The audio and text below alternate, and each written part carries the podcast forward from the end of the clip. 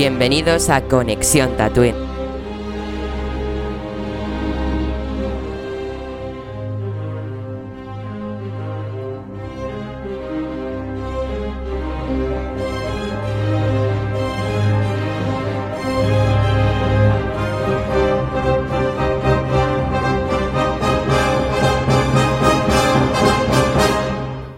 Muy buenas tatuinianos, bienvenidos un día más a Conexión Tatooine.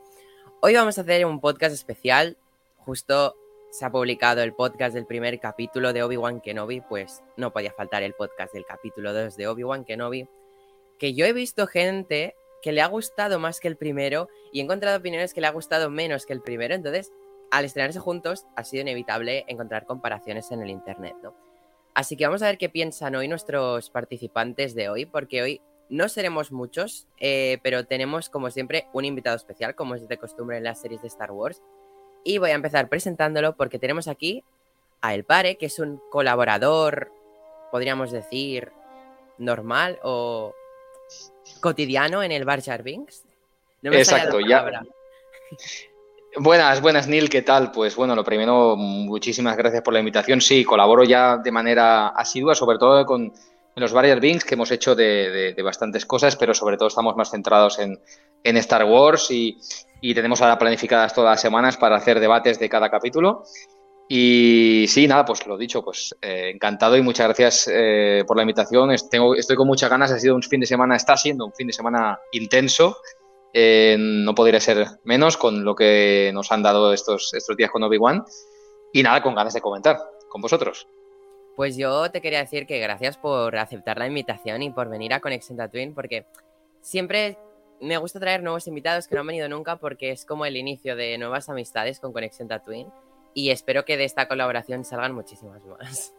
Seguro, seguro. Además, yo siempre digo que con la comunidad sana de Star Wars que, de la que formamos parte, ¿no? Que es bueno que debatamos sanamente y que compartamos emociones, ¿no? Aunque cada uno después tenemos nuestro punto de vista, pero lo importante es transmitirlo de una manera, pues, em, de una manera sana, de una manera, pues, amistosa, ¿no? Y al final yo creo que eso es lo importante, porque al final todo esto es para gozo de los fans, para gozo de los que están escuchando, para ti, para mí, y eso es lo más importante.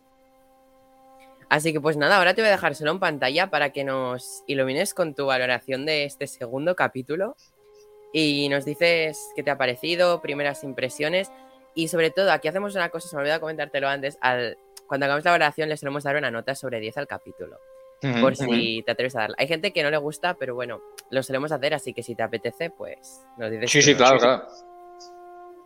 Pues, a ver, valoración. Mm, yo, eh, por poner un poco en contexto, yo creo que los dos episodios funcionan como un arco argumental. De hecho, si vemos en la primera escena con la, eh, la Orden 66 y luego toda la escena final que tiene que ver, luego lo comentaremos con, con Darth Vader, pues funcionan muy bien los dos capítulos como una especie de arco, ¿no? Eh, hasta la, revelación final, que ahora pasaremos a comentarla con todo lo de Reva, Obi-Wan y todo eso que ahora comentaremos. Mm, el primero es una muy buena presentación, es lo que te he comentado también en privado. Y el problema es que el segundo, así como el primer episodio requería de una narrativa más lenta, porque el objetivo era presentar un poco en contexto cómo estaba o cómo estaba Obi-Wan 10 años después de la Orden 66, y creo que le vino muy bien al personaje esa presentación, esa deconstrucción de personaje en comparación con cómo está en el episodio 3 para luego volver a construirlo y para que lleguemos al punto en el que veamos al Obi-Wan más parecido al del episodio 4, pues yo creo que eso estaba perfecto. Sin embargo, aquí en el segundo, yo creo que este segundo episodio baja. Baja y baja porque yo creo que es un episodio que requería bastante más. Eh, bastante más acción. Requería más entrar al grano, requería quizás entrar más en profundidad en algunos personajes. Y, yo creo que tienes arcos argumentales un poco, mm, no voy a decir puestos a la fuerza, pero sí que, no me acaban de convencer del todo, ¿no? Como por ejemplo el, del Jedi, este supuesto Jedi que sale, ¿no? Es un poco, hay un exceso de información irrelevante que creo que sí, que puede tener su sentido, que no digo que esté mal, porque yo creo que el segundo episodio no es un mal capítulo, sin embargo creo que requería de otro tipo de, otro tipo de tono, otro tipo de estilo. Y a mí, pues en ese sentido, lo que me ha fallado un poco es, es eso, ¿no? Em, sí que es verdad que está muy bien el diseño de producción, está muy bien los, los decorados, la ambientación, eh, la música a nivel porque no es la típica música a nivel leitmotiv clásica de Star Wars de toda la vida, es una música más de, escena, ¿no? de atmósfera. ¿no? Y en ese sentido no es una banda sonora que a lo mejor sea algo increíble, pero que sí que acompaña muy bien narrativamente. ¿no?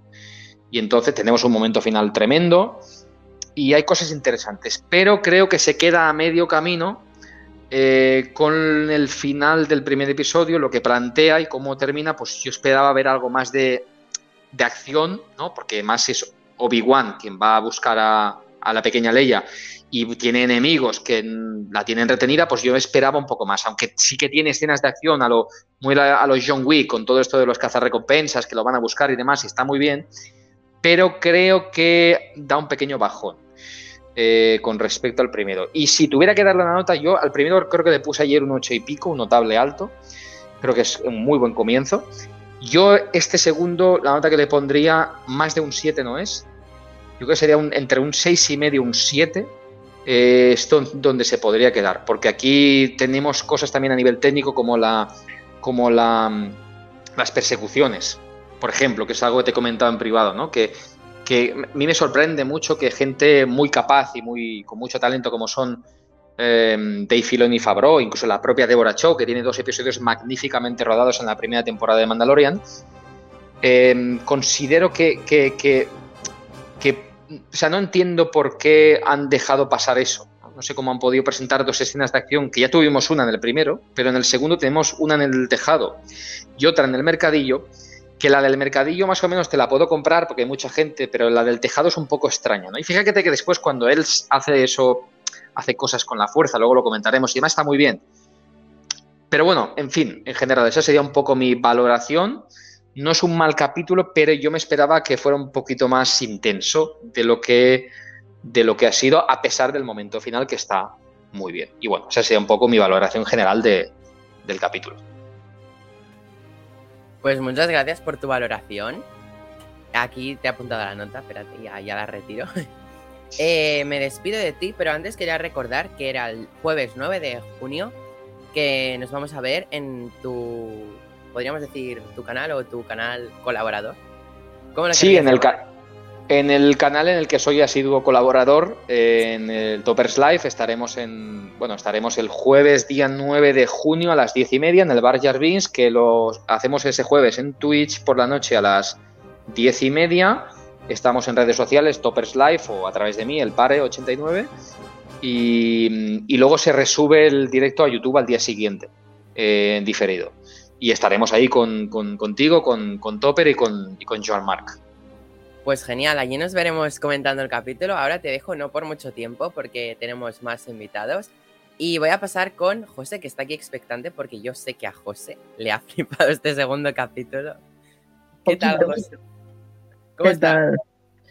Muy bien, muy feliz con este capítulo. Sí, he visto que ha habido mucha gente que no le ha gustado, que le ha gustado menos. No entiendo por qué. Bueno, te dejo y ilústranos con tu amor hacia Kingo. Oh, Sabía que lo vas a decir. Eh, todos los eternos son bienvenidos y más Kingo, que es un grande. Mm, no esperaba nada el personaje este, el Jedi, random que nos presentan. Tampoco creo que sobre, no sé, yo he visto su trama muy completa, realmente es un cazarrecompensas que busca ganarse la vida, un poquito un Han solo...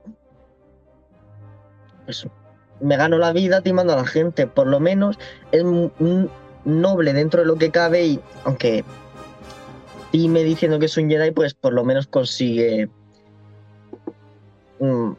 saca una familia del planeta y no se podría perfectamente sacarles el dinero y después con otro cazar recompensas pues hacer como que todo era una farsa. Pero bueno, realmente hace lo que dice, o eso se nos da a entender. Bueno, me gusta mucho ese personaje. Me gusta mucho este Kenobi, este Kenobi renegado, un rendido, como digo yo, que ya ha visto que la guerra ha acabado y se ciñe a su labor de proteger a Luke de, de, no hacer nada, básicamente, porque realmente, como le dice en el anterior capítulo, tu misión es proteger a los dos niños. Y eso al final hace que pues, vaya a proteger a Leia y eso es lo que vemos en este capítulo. Y bueno, nunca pensé que iba a ver a Kenobi con un blaster. Eh, lo que pasa en este capítulo es como, wow, Kenobi usando un blaster. Él los detestaba en Clone Wars, me encanta ver cómo no solo los usa, sino que se le da un poquito bien. No es que sea un gran tirador, pero acierta varios tiros. Más que un Stone Trooper, ya hace. Y bueno, también vemos a un, a un clon de la 501, si no me equivoco, es de la 501. Como diría Neil, te mueres. Se ha puesto pelo en Turquía y sí, lleva una buena melena. Y bueno, ya pues Quiero comentar una cosilla rápida antes de acabar, que me estoy liando mucho, y es el tema de los efectos especiales en Kenobi. Es que por primera vez en una serie Marvel desde Loki, una serie Disney Plus, perdón, he hecho Marvel, de Disney Plus en general, de todas las que me he visto, me he visto un montón, así de fantasía, ciencia ficción, que conlleve cromas y efectos especiales y no sé si en Kenobi ya están implantando la nueva tecnología que usan ahora en Thor. En Neil, tú seguro que lo sabes.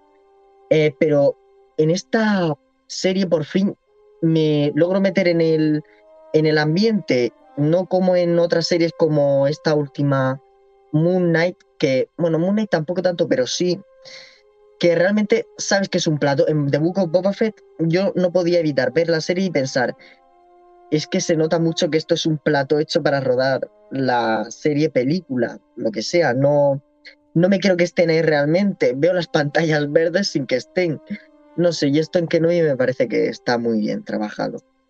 Y ya está. Bueno, los Inquisidores de 10. Eso en este capítulo, en el anterior y en los siguientes. No me hace falta verlos para saberlo. Y bueno, eso. Y cierto final, error. Es que, claro, sin spoiler, bueno, ha dicho Neil que podíamos hacer spoiler, pero tampoco quiero, porque es justo al final, pero ¿qué pasa con ese inquisidor que ya hemos visto su segunda muerte en una serie?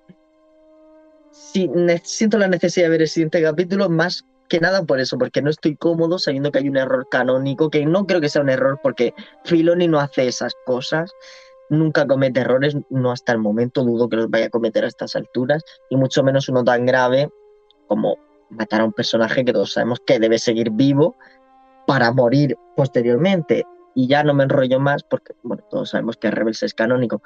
Eh, le voy a dar mi nota que, a diferencia del anterior compi, yo es que no puedo dar menos de un 8. A la de ayer le di una nota alta y al de hoy le voy a dar un 9,067. Eso. José y sus decimales imposibles. Desde que veo el capítulo me pongo a pensarlos, hacer ahí una media para ver qué nota merece realmente. Yo quiero un día descubrir la fórmula, José, para poner tus notas. Eh, José, eh, me despido de ti y sigo con el siguiente invitado que está esperando aquí, que ya ha llegado, que es Jero. Muy buenas, Jero. Eh, ¿Cómo buenas estás? tardes. Bien, la verdad es que bastante bien.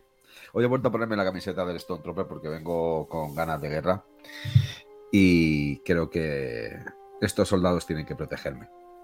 Pero bien, muy bien. muchas gracias por invitarme, muchas gracias por seguir contando conmigo. Eh, buenas tardes a José y buenas tardes a Pare.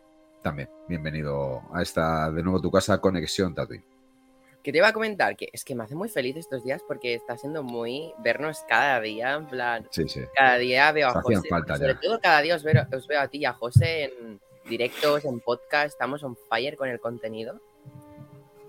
Se echamos falta. Así que nada, te dejo y espero que no me hagas usar mucho el botón de herejía hoy. ¿Eh? Yo te advierto que el botón de herejía lo tengo preparado desde ayer. Venga, te he preparado el dedo. Que según diga buenas tardes vas a darlo. Vale. Toma, te dejo solo. Bueno, eh, buenas tardes a todos y buenas tardes a todas. Eh, lo primero que quiero decir es que bienvenido Pare y que ayer te eché muchísimo de menos. Porque creo que eh, cuestiones como las que has explicado en el inicio de este podcast dentro de tu valoración son muy importantes. Y creo que son importantes porque son totalmente objetivas. Y cuando hablo de objetividad no hablo absolutamente para nada de las idas de olla que tiene, que tiene José, ya no solamente con los inquisidores, y con aquellos que se han atrevido a pisar el universo de Star Wars y que deberían de ser expulsados de manera inmediata de esta, de esta galaxia. Que se dediquen a Eternals, que se queden allí. Y bueno, también de decirlo que creo que tiene ese cariño por este personaje porque se parece un poquito a él. Creo que incluso de manera física se parece un poquito a él. Pero bueno, eso si queréis lo podemos comentar luego. Eh, partiendo de la base de que estoy totalmente de acuerdo con Pared, mi gata dice que también, que también está de acuerdo y que yo no miento. ¿A que sí, Zule? Eh, creo que es un episodio fallido.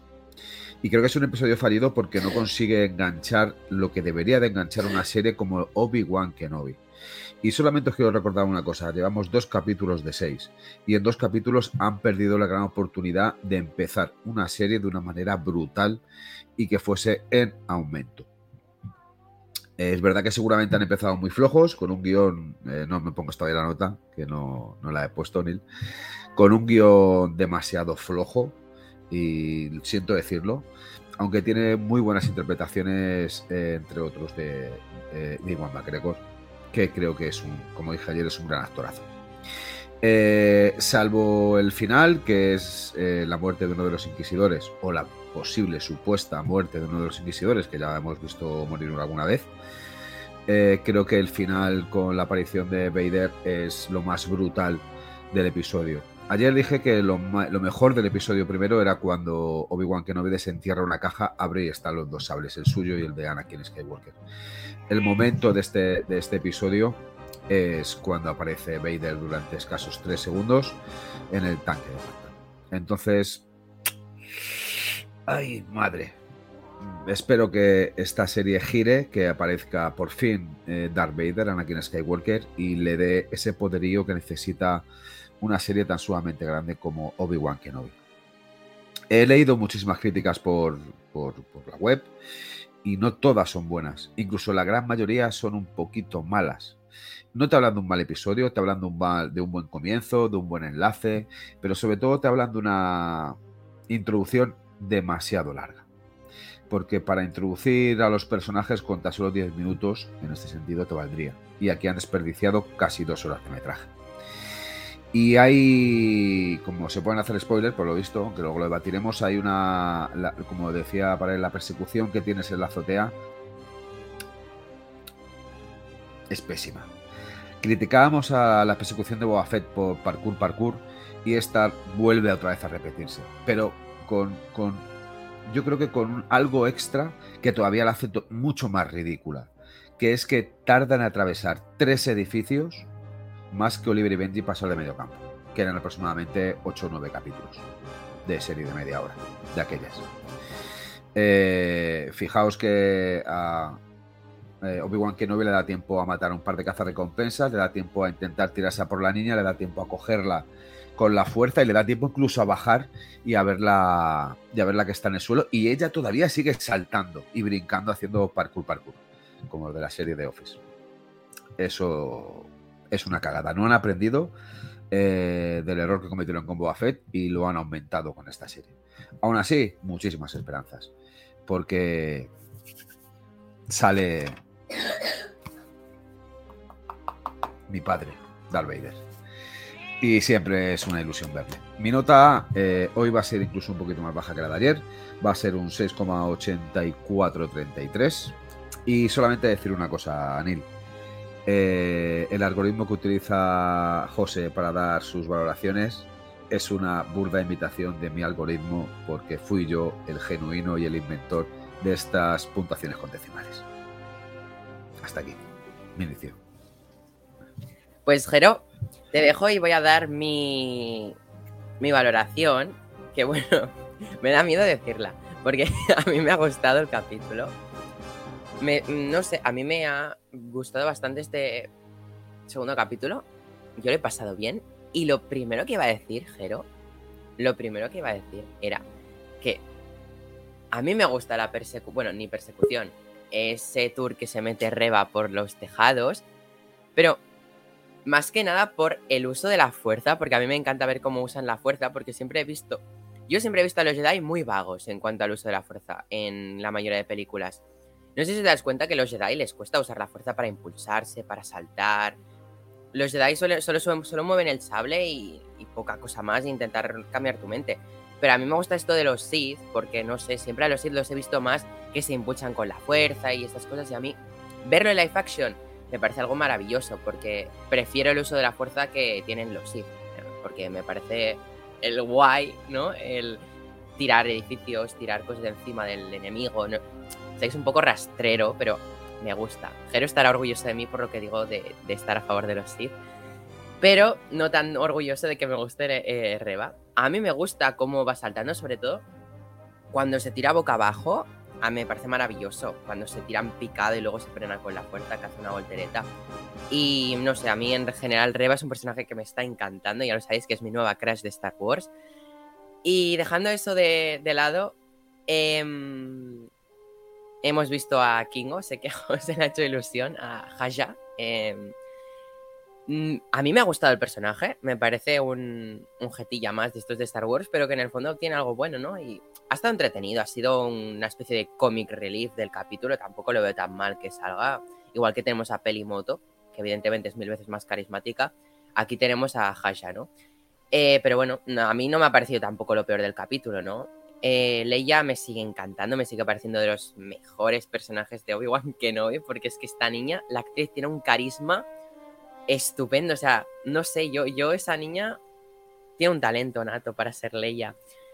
Y pues yo nada más del capítulo, los inquisidores me siguen gustando, me gusta esta incorporación ya de la cuarta hermana inquisidora. Y tan solo decir que el final, si queréis al final del podcast igual puedo proyectar mi reacción de cuando aparece quien aparece al final de todo, porque es que me volví muy loco. Estoy teniendo problemas para editar porque quería subir las ediciones, eh, las reacciones editadas a YouTube, pero el iMovie me está dando problemillas. Pero bueno, intentaré poner aunque sea el clip ese de esa aparición estelar. Y sigo rayado con una cosa que pasa al final, que bueno, ahora lo comentaremos todo bien al detalle, pero lo que pasa con el Gran Inquisidor me deja un poco perplejo. En plan, necesito hablar con vosotros porque necesito hablar eso, de eso con todo el mundo para saber qué piensan. Y pues nada, mi nota es un 8, porque no me parece un capítulo de 9 ni de excelente, pero sí es un capítulo notable. Así que nada, chicos, ¿qué os parece un Avengers Assemble o Inquisitors Assemble para hablar? Yo veo a José preparado con un cartelito de sus famosos cartelitos el pare, eh, em, ya te acostumbrarás, pero a José le encanta escribir cartelitos y mostrarlos. Espéralo, aquí está. Yo soy un poquito como los dibujos animados con los cartelitos. Pone quisiera opinar. Ah, de aquí no se veía, entonces. Pero, eh, por favor, que te gustó de Book of Boba Fett, me vas a criticar el parkour de esta serie. Hostia. Y las escenas por, favor. por las azoteas. Eh, no, estáis de acuerdo conmigo? Yo no sé si el pare eh, piensa como yo que ha tardado en cruzar tres edificios más que Oliver y Mendy pasar de medio campo. No sé eh, si, estás de acuerdo conmigo en eso. Sí, he escuchado también otro ejemplo hoy que me ha gustado mucho. Además, justo el que has puesto también lo he llegado a escuchar, pero ha habido también uno, también igual de bueno que ha sido el de ha tardado más que, que Freezer cuando en Dragon Ball dice que en un minuto va a explotar la, el, planeta Namek y, se tiran 20 capítulos hasta que explota, ¿no? Entonces, eh, fíjate porque es un contraste, ¿no? Fíjate, muchas veces yo siempre digo que, muchas veces la idea no es tanto el problema, sino cómo se ejecuta la misma, ¿no? Y de hecho, a mí la idea del parkour me, mola, o sea, decir, me mola porque al final le da un poco de, le da carácter, ¿no? El personaje de, Reba, aunque luego pasaremos a hablar cosas que quizá no me han convencido de su caracterización, pero está muy bien. Pero claro, igual de la misma forma que hemos o que he criticado la persecución a Leia, que la que van en el tejado no es creíble a nivel técnico, es decir, es algo que técnicamente no está bien, de la misma forma empieza muy bien técnicamente en la escena del parkour, pero no finaliza bien. ¿Por qué? Porque no es creíble que hay tres manzanas, porque son tres manzanas o cuatro, no más. Y un, claro, un, un, en este caso, alguien que puede usar la fuerza, alguien que es un, un, una Lord Sith, debería tener la capacidad de, de llegar allí más rápidamente y más. Porque si es Obi-Wan, te lo puedo más o menos comprar, porque él está él está, él está oxidado un poco con el tema de la fuerza, lleva tiempo sin usarla, también no la quiere usar, que eso me parece que está muy bien, que te lo guardan hasta que luego lo usa con Leia y todo eso está muy bien. Pero claro, esta chica no, este personaje, la Inquisidora, la tercera hermana, está en activo. Y sí que es verdad que me choca mucho ese, todo eso. No, hay cosas que me sacan porque no tienen lógica. Y es el problema que tiene la escena del parkour al final. Mm. Yo sigo pensando, tenéis razón en que tarda mucho, pero a mí es que, quitando lo que tarde, a mí me ha fascinado esa escena. pero porque te gusta Reba, Neil, porque te gusta Reba. Y ya lo he dicho, me gusta que los Sith usan la fuerza para saltar y estas cosas, porque esa voltereta de caerse al picado y frenarse, los Jedi, yo siempre los he notado, no sé vosotros qué pensáis, pero son, yo los he notado siempre muy vagos usando la fuerza porque se tienen que concentrar, no sé qué, en mover algo. Y Por eso, porque los Jedi, los Sith son de siempre más ambiciosos y los Jedi son como más tranquilitos, serenos, no les gusta abusar de su poder. Son como curitas galácticos. Esa, esa, esa voltereta ya la hemos visto también en el libro de Boba Fett el amigo de Das, y que hace una voltereta muy similar sacando el arma y salieron 300.000 memes de esa escena. Y yo entiendo que os pueda gustar el personaje de Reba. perdona, el personaje de Reba que a mí también me gusta. Me. No sé, me, me llama muchísimo la atención. Pero no se pueden desperdiciar secuencias y minutos de una serie llamada Obi-Wan Kenobi en hacer barbaridades como esta, porque se están poniendo en ridículo delante de todo, de, todos los espectadores y de todos los fans. A ver, es Obi-Wan, va a gustar porque es Obi-Wan, va a gustar porque sale Vader, va a gustar porque salen los, los, inquisidores que vimos en Rebels, va a gustar por muchos aspectos, sea la, la serie buena o una auténtica mierda, con perdón de la expresión. Al final va a gustar. E incluso estoy convencido de que seguramente habrá una segunda temporada pero están desperdiciando el poder contarnos muchísimas cosas mucho más interesantes de, ello. Y esto de la, de la, persecución o el rescate de Leia ya lo hemos visto en 300.000 películas y en 300.000 series. Y de una manera muy similar. No nos cuenta nada nuevo, no nos cuenta, no nos hace. No sé, incluso hay capítulos de, de, de Rebels y de Clone Wars que hemos visto cosas muy, muy similares. Y creo que, ahí la, han cagado. Es verdad que estoy de acuerdo que el personaje de Leia es muy gran, eh, la actriz es muy grande, y que debe, de seguir así en este, en este sentido. Todos pensábamos que iba a ser la protección de Luke y casi dos capítulos enteros ha sido la protección de Leia. Y, espero que este arco, bueno, si tiene que continuar, continúe de una, de una buena manera, sobre todo para ver a la actriz eh, cómo, protagonizar ella, que lo hace de manera magistral. Y hay una última cosa que quiero decir antes de que dejaros hablar. José, eh, ¿me has comparado con Han Solo? El nuevo este Jedi falso me lo comparas con Han Te lo he comparado. No, no, no, no, escucha. Eh, míralo, Eso, ya, eso ya no es, ser, tener una fumada de aquí te espero. Mira, mira la figura. Lo que hablamos ayer, se parecen, ¿eh? Sí, ¿Se Que sí, pues, claro que son, son muy parecidos. Unos pocos años de más. ayer Jero y, yo hablamos que te pareces a Kingo. Pero, pero, pero es verdad, no me puedes comparar ese personaje con Han Solo, el gran Han Solo. O sea, no sé. Le ha cambiado la cabeza. perdón, ¿eh? eh yo, no sé.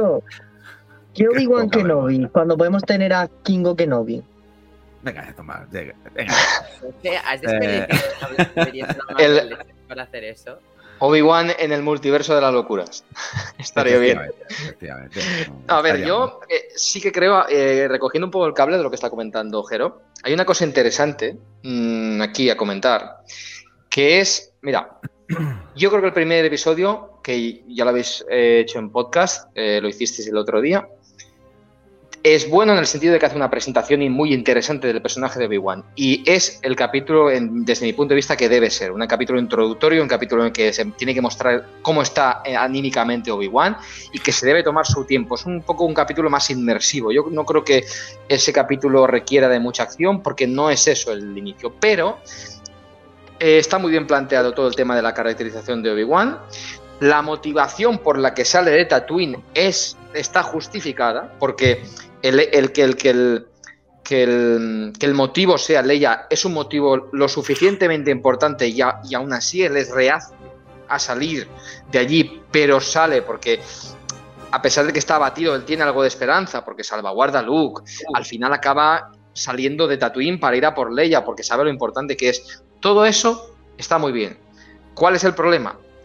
Que después, este es el principio eso presentado de Wan, digamos, el desarrollo es todo lo que gira en torno a Leia y el final, la conclusión de, digamos, este arco argumental debería haber terminado con lo que en esta serie es lo importante.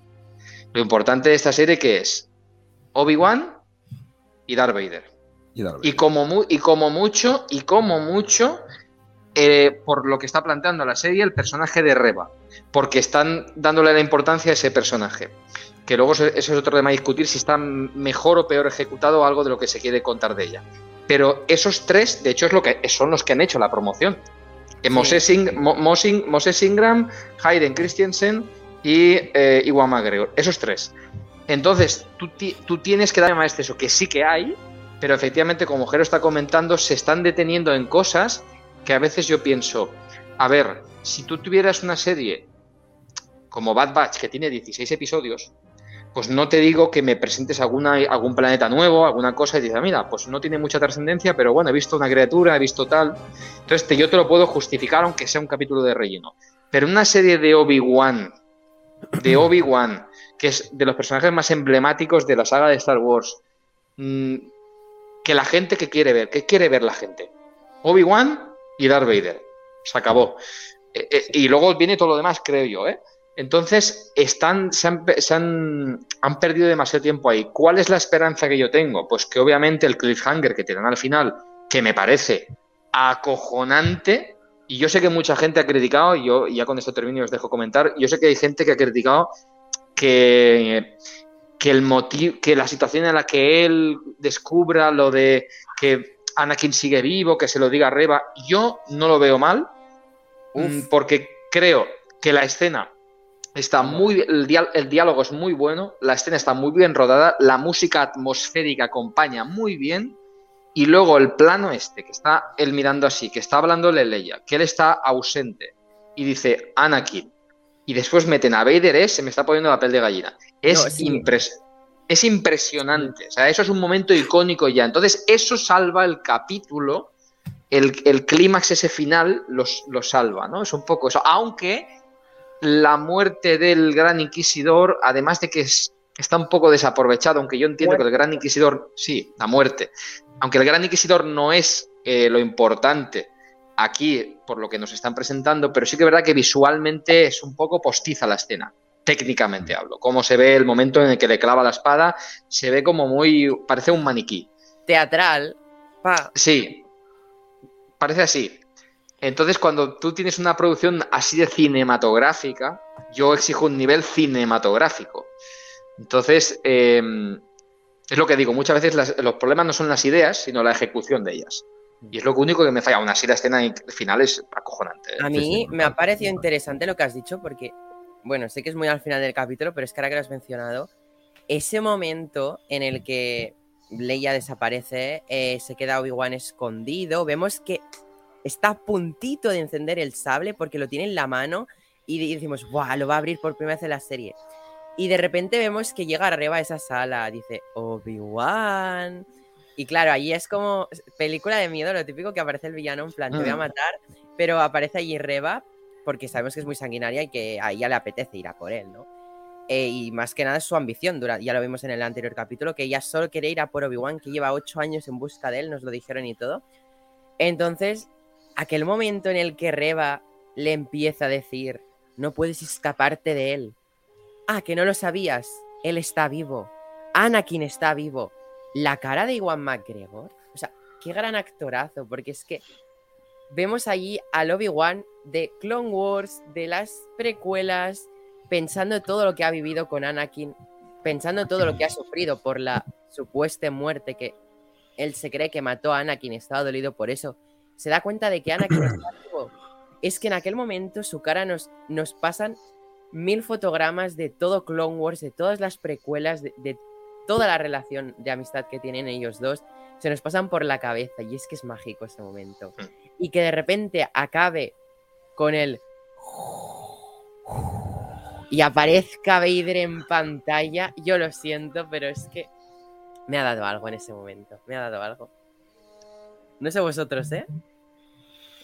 Sí, no, sí, acabas de describir lo único, que vale del capítulo. O sea, yo creo que estamos hablando de la mejor parte hoy por hoy de los dos capítulos y de este indiscutiblemente es, lo único que le salva. Porque si no, el capítulo no es que hubiese sido flojo, sino incluso hasta malo. Es eh, que dejáis la serie muy simple, la estáis simplificando mucho a que no, vive. No, no, no, no, Y el universo Star Wars, y lo dices tú, siempre es súper amplio, hay muchas cosas. Y es verdad que la serie se centra en seis capítulos. Son seis capítulos. Yo, eh, lo que decía bueno. tiene toda la razón. Te, presenta una serie como, como Bad Batch eh, o como mm, Clone Wars, las primeras temporadas de veintipico capítulos, y entiendo que haya siete, ocho por medio, que sean paja total que no sean malos, sean lo siguiente, y lo único que veas es una criatura, un planeta nuevo. Yo lo entendería, pero son seis capítulos de los cuales hemos visto dos que no valen absolutamente para nada, salvo por dos detalles, y salvo por algún personaje como Reba que indiscutiblemente es muy interesante. Yo, la sensación que he tenido viendo los dos capítulos es que los capítulos los ha hecho Hasbro y Funko. Es la sensación que los he hecho. Porque cada imagen que salía decía, mira, una de las series, mira, un nuevo Funko, mira, un nuevo Movimiento. Es lo único que me he quedado de los dos capítulos. También con los sables, cuando abren en la caja los sables, también con el final de los segundo capítulo y con algunas cosas que te llaman la atención de Rebano con la conversación que tiene eh, con, el tío Owen cuando le amenaza de muerte si no les dicen dónde está el, Jedi ese que no sé ni tan siquiera tampoco ni qué pinta. Entonces, mm, cuando yo tengo esa sensación, eh, lo siento, pero no puedo decir que esta serie esté siendo lo que realmente esperaba de ella. Sí, además, además, además, Jero, esto pasa con, con, con, con The Book of Boba Por ejemplo, también el tema. Yo, hay una cosa que pasa en esa serie que yo no llegué a entender, que es qué necesidad. O sea, en algún momento necesitábamos, obviamente sabíamos que iba a volver Grogu eh, con mando. Mi pregunta en ese momento fue: eh, ¿para qué necesitas traer a Grogu? Y yo pensé lo mismo que has dicho tú ahora con esto, el tema de los funcos, las figuras, el marketing, todo eso, que está bien, pero que no es lo más... que está bien, que yo sé que Star Wars vive mucho del coleccionismo y está muy bien, pero eh, fue como algo precipitado. De hecho, le, le resta peso al tremendo, pero tremendo final que tiene la segunda temporada de The Mandalorian. Y yo vi y dije, vale, a mí me encanta Grogu porque me parece que es una genialidad de personaje y es una maravilla, de lo mejor que se ha hecho en, Star Wars y se hará probablemente. Pero mm, digo, ¿por qué no? Y entonces aquí sí que tengo también un poco esa sensación, ¿no? De que, de que han ido más en busca de eso en este segundo que de lo que es la chicha, ¿no? Pero bueno, en fin, aún así... Hmm. Aún así lo he disfrutado, ¿eh? no me parece un mal capítulo, pero sí me parece una, una oportunidad desaprovechada en ese sentido. ¿Dónde estabas ayer, el padre? ¿Dónde estabas ayer? Yo te eché en el podcast. Me ah, no tiros hasta el cielo a la boca. ¿Eh? que no he escuchado lo último, perdón, dime. Digo que ¿dónde estabas ayer? Grabando ah, el, podcast, ah. primer capítulo. ¿Dónde estabas? Yo te es, no sé, es argumento, porque me dieron hostias hasta más no poder. Yo encantado. Ayer, es que, ayer, estuve, ayer estuve eh, primero en el, en el bar Jarvins, que es donde normalmente estoy, con Topper, y luego estuve también con, con, con, con, con Chuset del Fan para Fan, también estuve con la Star Wars Celebration. Bueno, este fin de semana, ya sabemos, es fin de semana, Star Wars, estamos todos metidos en el ajo ahora. Pero, pero aún así, ojo, aún así yo he disfrutado mucho de, del arco argumental general y los dos capítulos como uno, como uno, se disfruta, aunque el segundo pierda. Yo quería decir una cosa del capítulo, em, que era, por cierto, el guiño a Padme. Yo lo siento, pero allí me, me salió la sonrisa a la cara. Al principio, no sé si os pasó, yo, yo cuando dijo, ¿me recuerdas a alguien? Mi proceso fue, ¿Ahsoka? Porque dijo alguien como muy rebelde, no sé qué, dije Ahsoka. Pero claro, le dice, ¿era una Jedi? Y le dice, no. Y digo, Padme. Es que me, hizo tanta ilusión. Claro, le recuerda a su madre. Es que le recuerda a su madre y eso es tan bonito. Es que, no sé, no sé si os pasa, pero igual McGregor, no sé, cuando se habla de Anakin, la cara. Cuando habló de Qui-Gon, la cara. Cuando menciona a Padme, su expresión facial es que demuestra lo que que es. Joder, por la sí, sí. me ha dado. Sí, los primeros Hmm. Tira, tira, tira, vale. Ahora, ahora, ahora no, no, no, una preguntita. Simplemente los, los primeros planos esos.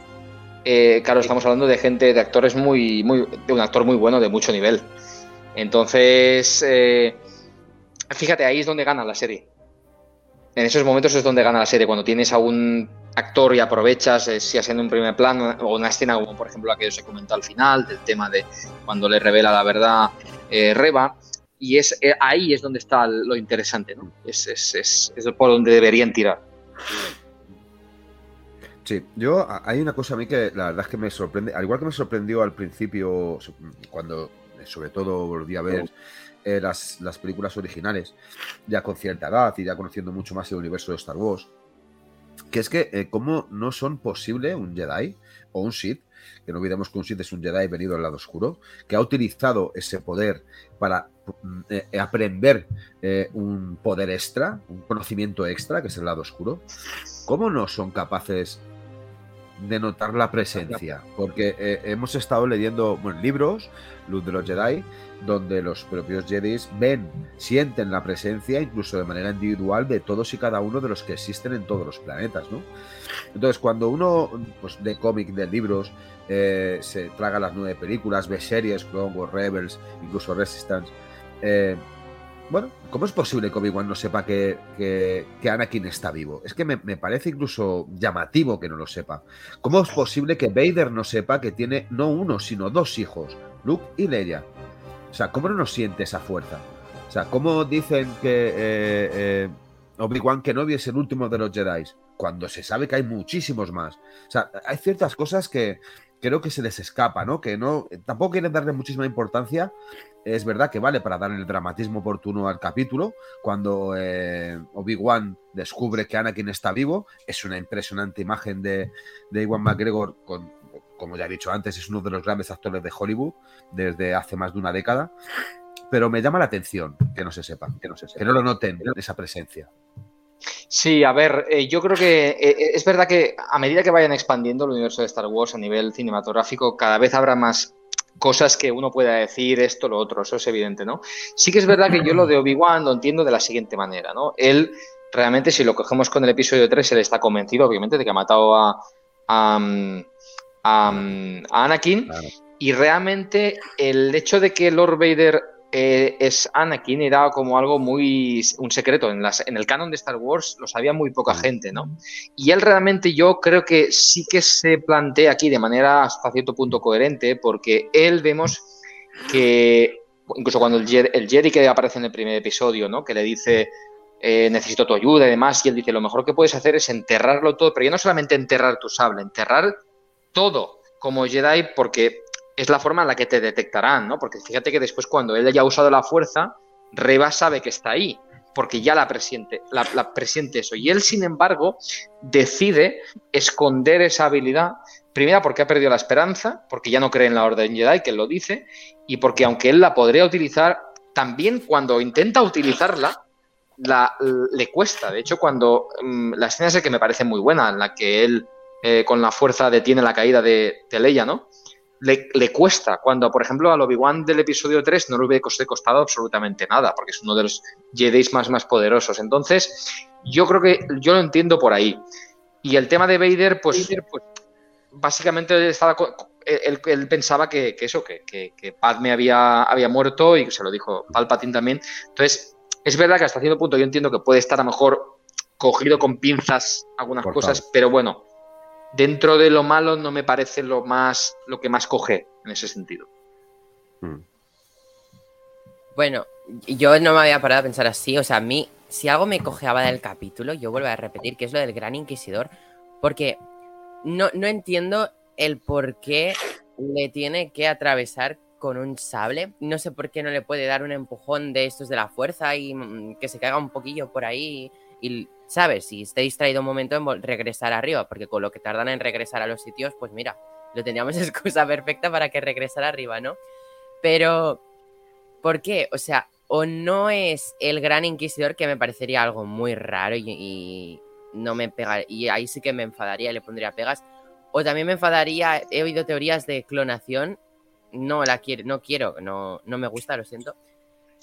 Es que porque ¿cuál era la necesidad? Vale, ahora igual nos meten la excusa de Vader, necesitamos un tanque de Bacta. Vale, pues salgo del mío y traer al Gran Inquisidor. Igual es la excusa, ¿no? Meter al Gran Inquisidor en mi tanque de Bacta y ya salgo yo a por Kenobi. Porque si no, no me cuadra otra cosa. También te digo, si sobrevive, quien se verá en problemas es Reba.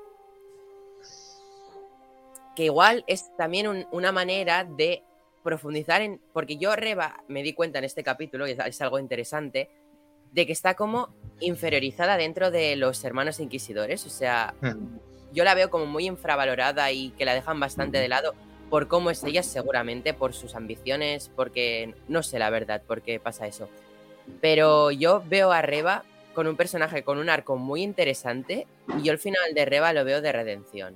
Yo veo que llegará un punto que dirá, todo estoy tan corrompida, mi interior está tan corrompido por ansias de poder, por llegar al lo más alto de un Sith. O sea, yo creo que es así porque quiere llegar a lo más alto, porque quiere llegar con Lord Vader. Y. Yo Espera, espera. Y entonces yo veo al final de Reba como dándose cuenta de la realidad, de, lo que es el imperio, de lo que hace. Y, veo a Reba como diciendo, coño, es que ni los inquisidores me querían. Tampoco la veo como una como pasarse al lado bueno, la veo como, como Ahsoka, libre. Igual que es, es que yo Igual que Ahsoka dejó la Orden Jedi, pues que ella deje el Imperio, pero aún así Ahsoka no se pasa al lado oscuro. No tiene, por ejemplo, Reba no tiene por qué pasarse al, al lado luminoso, o sea, quedarse en un lado neutro, pero abandonar el Imperio. Yo la veo con esta redención de, pues si no se me quiere en el Imperio, pues me voy, porque veo que es una farsa. Porque al fin y al cabo, en mi opinión, tanto el Imperio como la Orden Jedi, para mí, son dos cosas que no me gustan nada. No sé vosotros. Me he enrollado un poquito, perdón. No, no, que va, que va, sí, me parece muy interesante. Yo ahora dejo solo un pequeño inciso y luego diré mis posibilidades, pero yo creo que es, yo creo que a Reba lo que ha hecho le va a costar su vida. Que, va a llegar Vader y va a decir, ¿tú dónde vas? Imagínate, o este, imagínate que llega Vader y le dice, hecho esto, cuando se recupere el Icaran Inquisidor, me parecería acojonante que se recupere, le diga lo que pase y ya diga, vaya y le diga, lo he hecho por ti, porque tal, lo que sea, porque estoy, quiero complacerte por lo de Obi-Wan y que luego ya diga, aquí esto no se puede hacer, no puedes coger esto y, la, mate, ¿no? Yo creo que sería un poco algo bastante más impactante y más coherente con el tono que debe tener o la caracterización que debe tener Vader en este momento. Sobre todo porque, eh, mira, yo creo que a, mí ese arco no me preocupa. A mí el tema del Gran Inquisidor y de Reba realmente no me preocupa. No es que no me preocupe porque no quiera verlo, sino no me preocupa en el sentido de que la hayan cagado o la vayan a cagar. Porque detrás de todo esto está, está y está Filoni. Entonces, como eh, eh, este tipo de personajes han nacido de sus entrañas, ellos saben muy bien lo que deben de hacer y lo que tienen que hacer para darle o no darle el significado que quieran. Eh, ellos no han dado vida a personajes como Obi-Wan o como Vader. Por lo que en eso sí que yo creo, estoy más preocupado por eso porque no sé si lo van a saber potenciar de la manera que se debería de potenciar, o por lo menos potenciar de la manera que el fan quiere que se potencie, aunque ellos son los primeros fans. Pero a mí el personaje de. La muerte del Inquisidor, si eso no es verdad o no es verdad, eh, que Reba le haya matado, le mata por el mero hecho de que ya el Inquisidor se la advierte. Es la última vez que actúas así. Ella sabe que ha vuelto a fallar o que ha vuelto a eh, actuar de una manera pues bastante impulsiva y sabe que eso le va a costar quizá no solamente el destierro, sino incluso la muerte. Entonces prefiere matar antes de, antes de que la maten. Eso yo creo que está, está muy claro. Además, que no quieren que, gente como el Inquisidor se apunte el tanto de que ella ha sido la que ha encontrado a, Obi-Wan Kenobi. Y ella además quiere ser el que lleve la cabeza a Obi-Wan Kenobi ante Vader. Quiere escalar a las alturas, tiene esa ambición, que me parece totalmente ilícito, ¿no? Yo creo que en esta vida todo el mundo tiene sus ambiciones y lucha por ellas. Hay mucha manera de lucharla, esta lo hace a través de la violencia y en este caso el asesinato. No lo comparto, pero es una, de una manera más de poder acceder al trono. Por lo que veremos a ver lo que pasa con el Inquisidor, pero que no me preocupa absolutamente nada. Y sí me preocupa el desenlace que siga teniendo eh, Obi-Wan Kenobi y, e incluso Vader, ¿no? Espero que no la caguen. Espero porque hay mucha gente que está esperando, estaba esperando como agua de mayo esta serie. Yo soy de los de Nir, que prefiero, ahora mismo me, da más hype eh, ver Andor que, que, ver Obi-Wan. Oh porque tengo muchísimas esperanzas, tengo muchas esperanzas en esa serie. Y, lo que decías tú, ya, ya termino, padre, lo que decías tú sobre que la posición, la manera que han tenido de demostrar a Obi-Wan Kenobi eh, es, es, correcta y es la adecuada porque está rendido. entre el episodio 3 y el episodio 4, yo creo que es una opinión muy acertada. Porque es verdad que cuando empieza el episodio 4 de, de las películas, se llama Una nueva esperanza. Y es verdad que él la ha perdido desde que tuvo que ser desterrado a Tatooine para cuidar a un niño. O sea, uno de los grandes Jedi, uno de los más poderosos, es desterrado, ocultado, humillado, para solamente supervisar que un niño se críe en buenas condiciones. Entonces, sí es verdad que ahí tiene que ser un sentimiento de depresión. El niño, el niño de la persona, el niño de la persona a la que probablemente más quería Obi-Wan. Sí, sí, sí. Aunque si os fijáis, eh, hay, un detalle en el cual se le dice Bail Organa a, Obi-Wan Kenobi que debe también de olvidar sus errores, que todos han cometido errores. Es lo que yo vengo diciendo en, el transcurso de muchísimos podcasts que hemos realizado. Hasta el más flamante Jedi comete muchos errores que por el mero hecho de pertenecer al Consejo no son castigados. Y yo creo que eso sí que él se da cuenta de todos los fallos que ha cometido eh, y que, bueno, tiene que ser Organa, Bail Organa, el que, el que le empuje al final a olvidarse de ese sentimentalismo interior que tiene Obi-Wan y le arranque de sus entrañas para que pueda ayudar a Leia. También de manera egoísta, ¿no? O sea, eso, porque Bail Organa lo hace de manera egoísta, para que ayude a su hija. El tema de la, de la geopolítica y todo eso está, está en la saga Star Wars, en las precuelas. Es, maravilloso porque aparte yo creo que eh, es un reflejo de cómo es la sociedad. Cuando surge un extremo, sale el otro. porque triunfa mm. el imperio? ¿Por qué el imperio casó? ¿Por qué todo convenció en ese momento? Pues porque realmente, entre otras cosas, la orden Jedi se volvió muy extrema. Es decir, yo, había un credo, hay un, hay un, hay está el credo, está todo eso, todo lo que es la orden Jedi, mm, sí, pero lo llevaron hasta tal extremo de, ser estrictos que llegó un momento que, fíjate, el, personaje de, de Qui-Gon Jinn representaba perfectamente lo, esa vertiente un poco más moderada, un poco más flexible, más abierta, más, ¿sabes? Un poco, yo siempre he dicho que si Qui-Gon Jinn no hubiera muerto, que está muy bien hecho y, había que matarlo porque el arco argumental era ese, pero si no hubiera muerto, Anakin no, hubiese, no se hubiese pasado al lado oscuro si Qui-Gon hubiese sido su, su maestro. Pero bueno, soy obviamente obviamente ya no está ahí y menos mal que no es así porque así hemos tenido al gran villano de, la historia de, la humanidad, ¿no? Pero, pero bueno, en cuanto a esto, em, a ver, del Gran Inquisidor, que es lo que estaba comentando, preguntando también Neil, yo solo veo tres, tres opciones. Voy a ir de la, de la menos probable a la más probable bajo mi punto de vista. Para mí la menos, menos probable, casi improbable, improbable y casi imposible, diría, es la opción de que el Inquisidor esté muerto. ¿Por qué?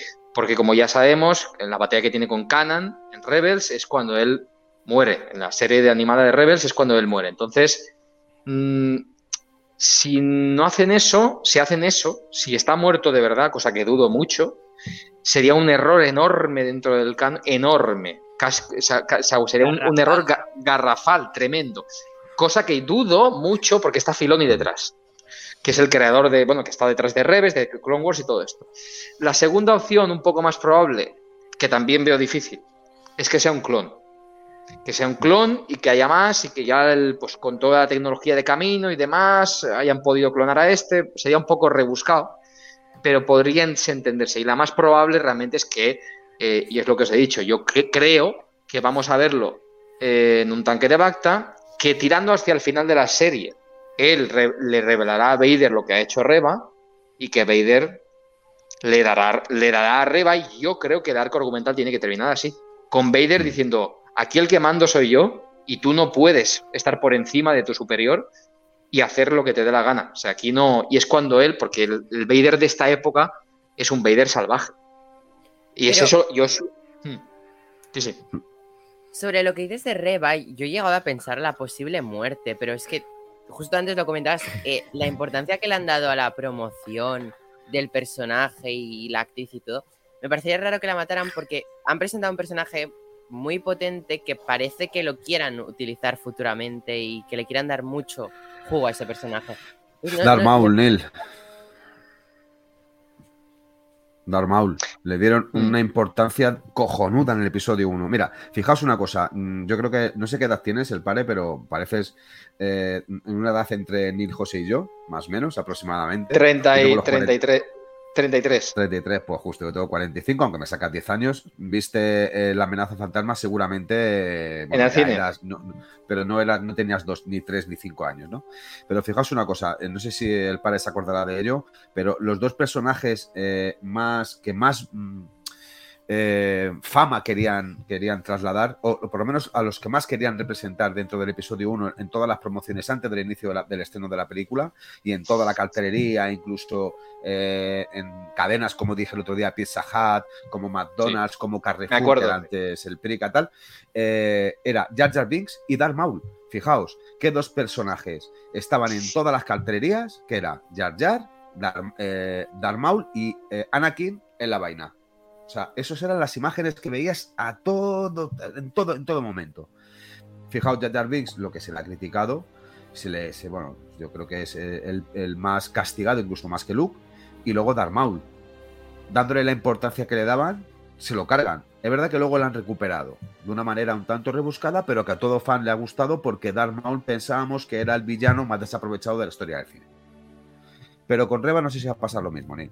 Fíjate lo que te digo. Yo creo que lo que dice el pare, que yo, eh, joder, o sea, eh, por favor, cuando venga un día Rugger, vente, que quiero que te escuche.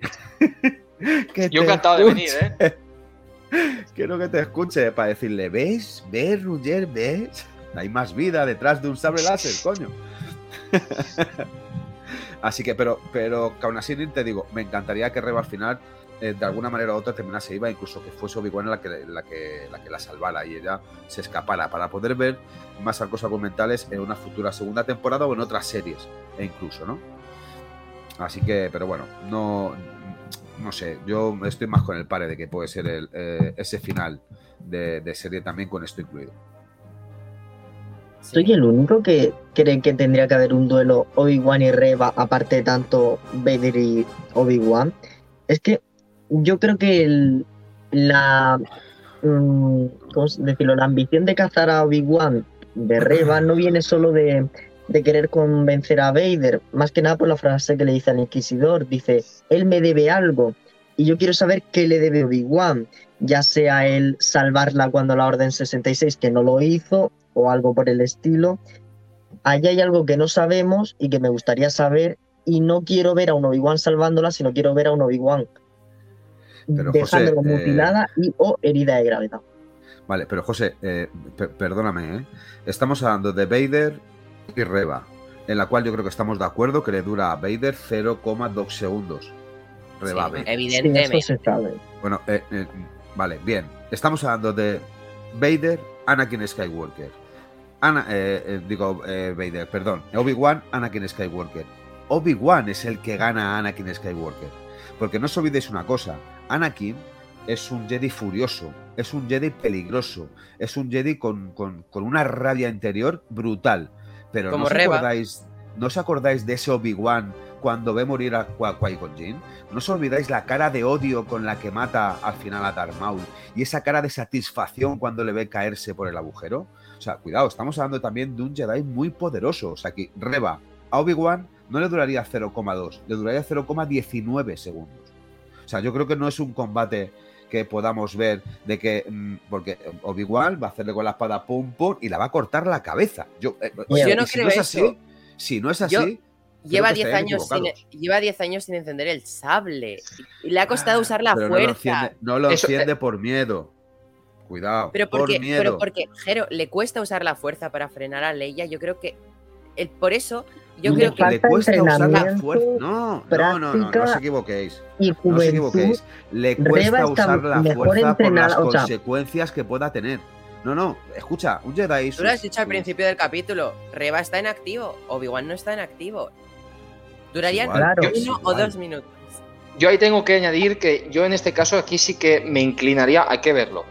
Habrá que ver porque tiene, hay muchas, lo que digo, faltan cosas por desarrollar se ha perdido la ocasión en el segundo episodio, no en el primero, en el segundo, pero yo espero que a partir de aquí veamos más. Pero sí que yo creo que aquí, yo creo que estoy un poco más en sintonía con lo que comenta Neil, porque, mm, vamos a ver, el tema es que yo creo que la escena en la que él, por ejemplo, además lo muestran visualmente, no solamente se intuye, sino que visualmente, el momento en el que él detiene a Leia con la fuerza cuando va a caer, ¿no?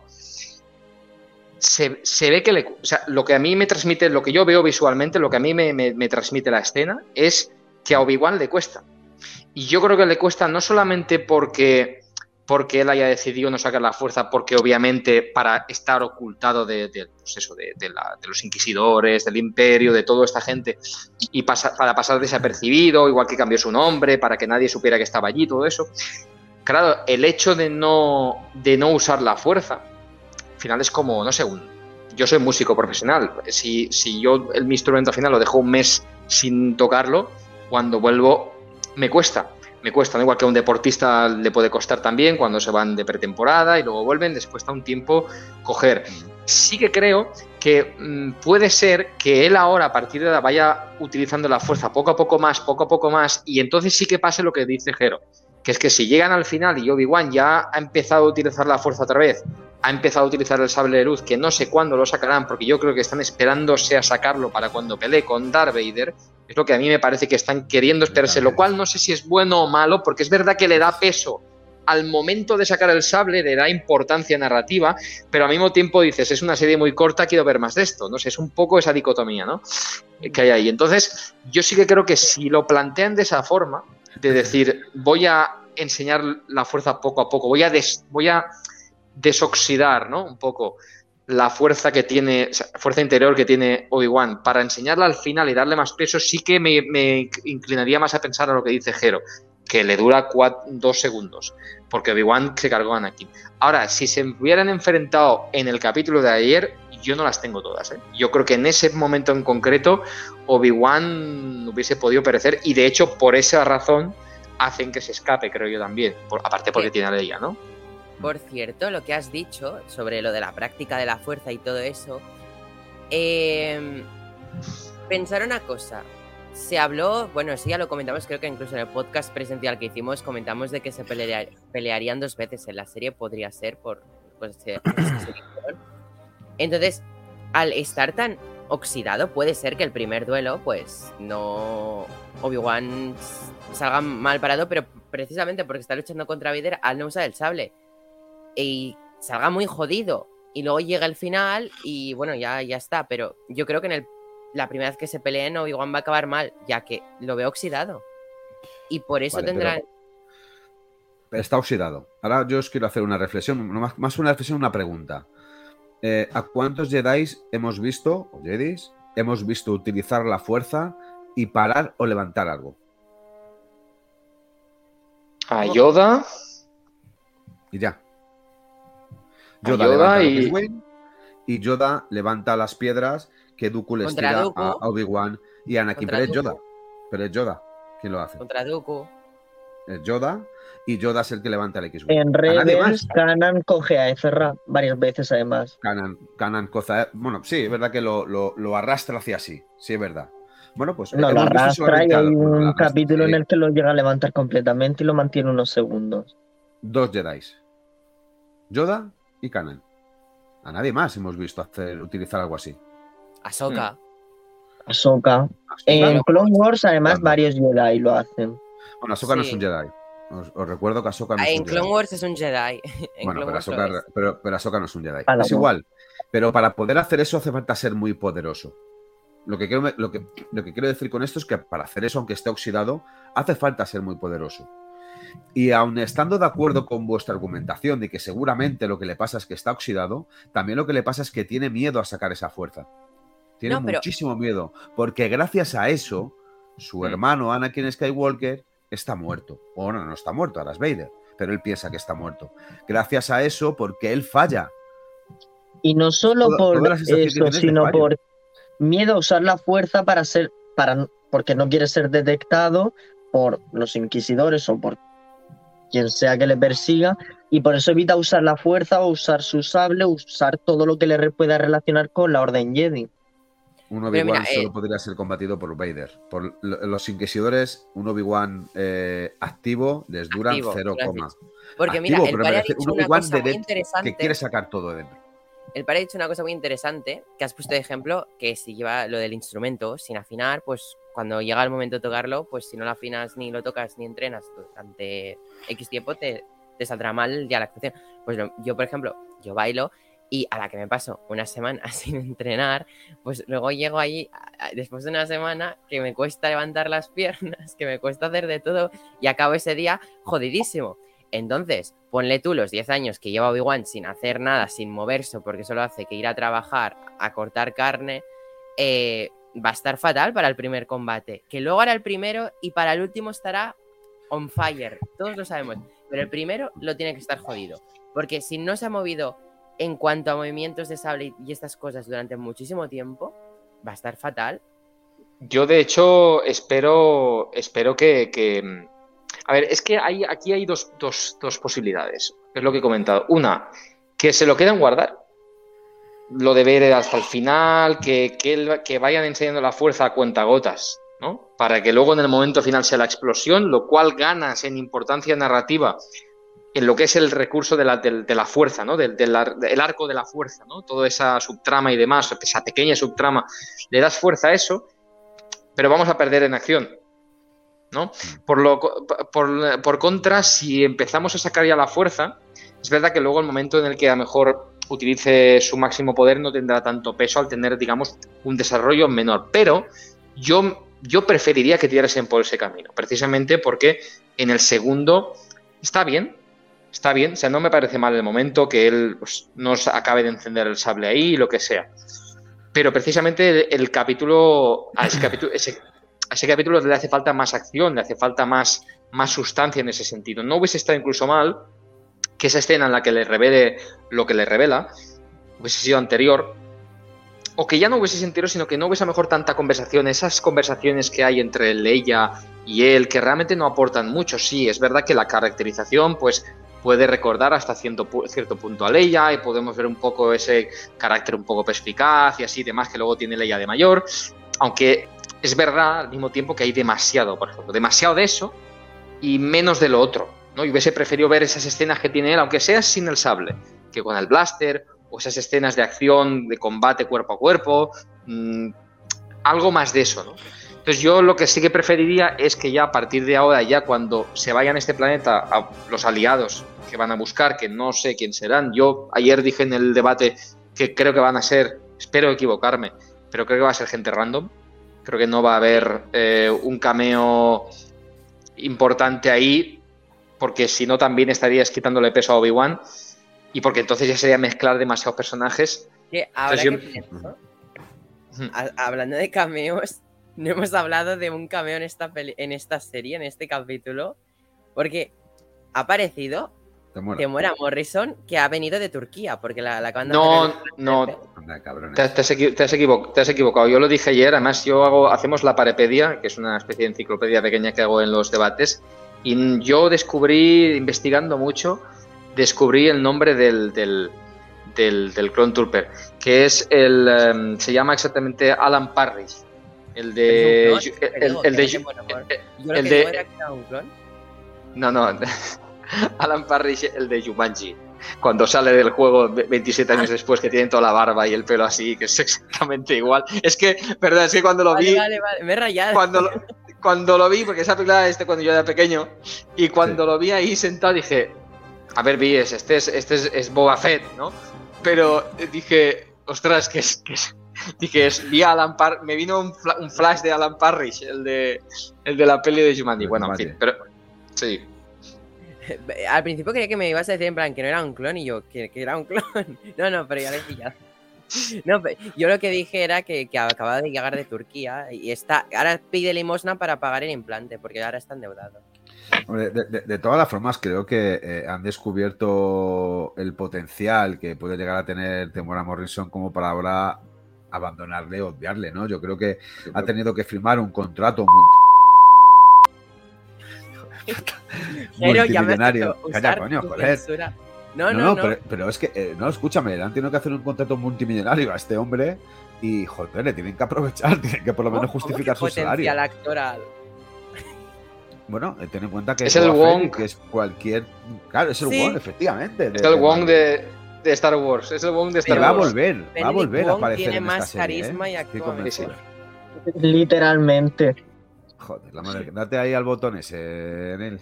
Me cago en la hostia. No, no, no. No me compares a, Benedict Wong con Temuera Morrison, por favor, te lo pido, pero. Hombre, si nos paramos a pensar que lo único que merece la pena de la última película de Doctor Strange, porque es un truño garrafal, es Wong, es verdad que ahí te puedo incluso dar Espérate, la espera. Mira, te vuelvo a usar el botón de censura. Lo he hecho rápido para ganar de ese tiempo, Anil. Ya, ya. Qué rabia me das. No, pero. yo, quiero ver más de, de Temora. Quiero, quiero ver Rex. Quiero ver Cody, no sé, quiero. No sé, yo creo que, tiene que salir un clon que tenga muchísimo peso. No puede haber una serie de Obi-Wan vi y que no aparezca un clon como Cody. Creo, ¿eh? No puede haber una serie de Ahsoka y que no aparezca un clon como Rex. Es totalmente indispensable, porque han sido compañeros durante muchísimos y muchísimos años. Pero aún, queda tiempo para verlo.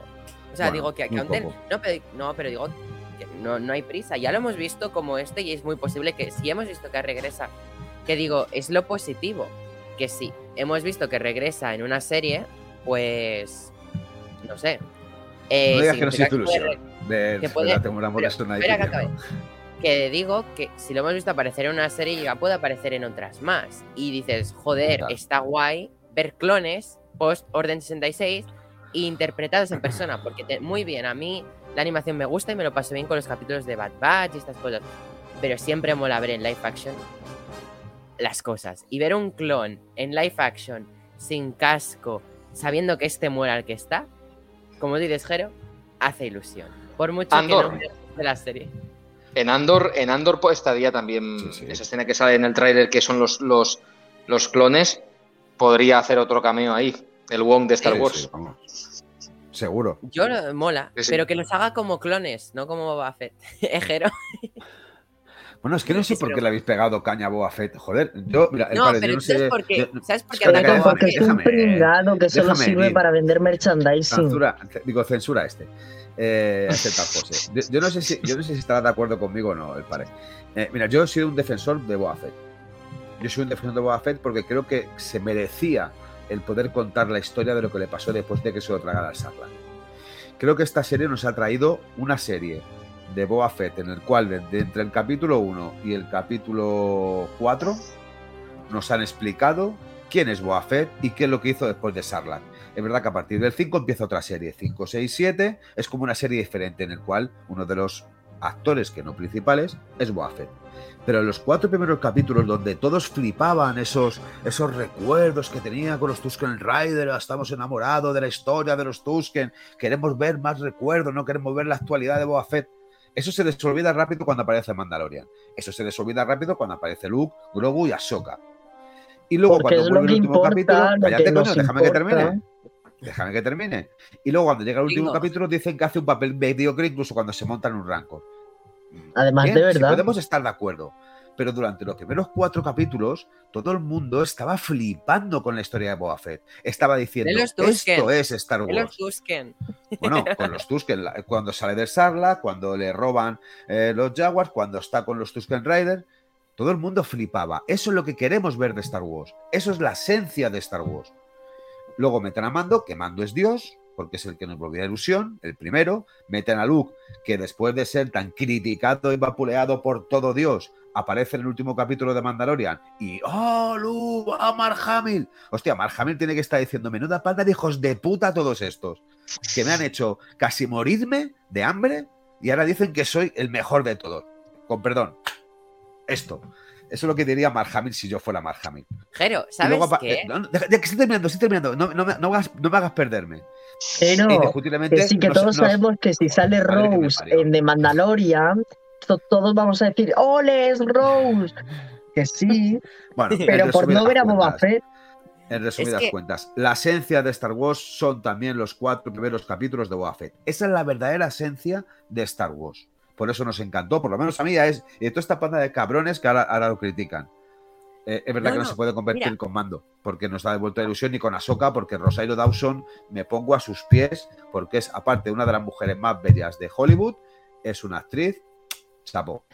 Eh, termino. Mira, no, yo quería decir que, no, yo quería decir que Boba Fett me, gustaba, me cayó bien, hasta que Jero llegó a unos niveles de de sobrevalorarlo. Entonces, como a Jero le encanta y su, eso. Neil, tú te llamas el pared, que le preguntaba a él, no a ti. Que le preguntaba no, pero yo digo, tú cómo tienes a Boba Fett aquí, por eso lo atacas. No, porque has dicho, ¿por qué lo atacáis? Pues lo ataco porque lo tienes aquí cuando en realidad está aquí.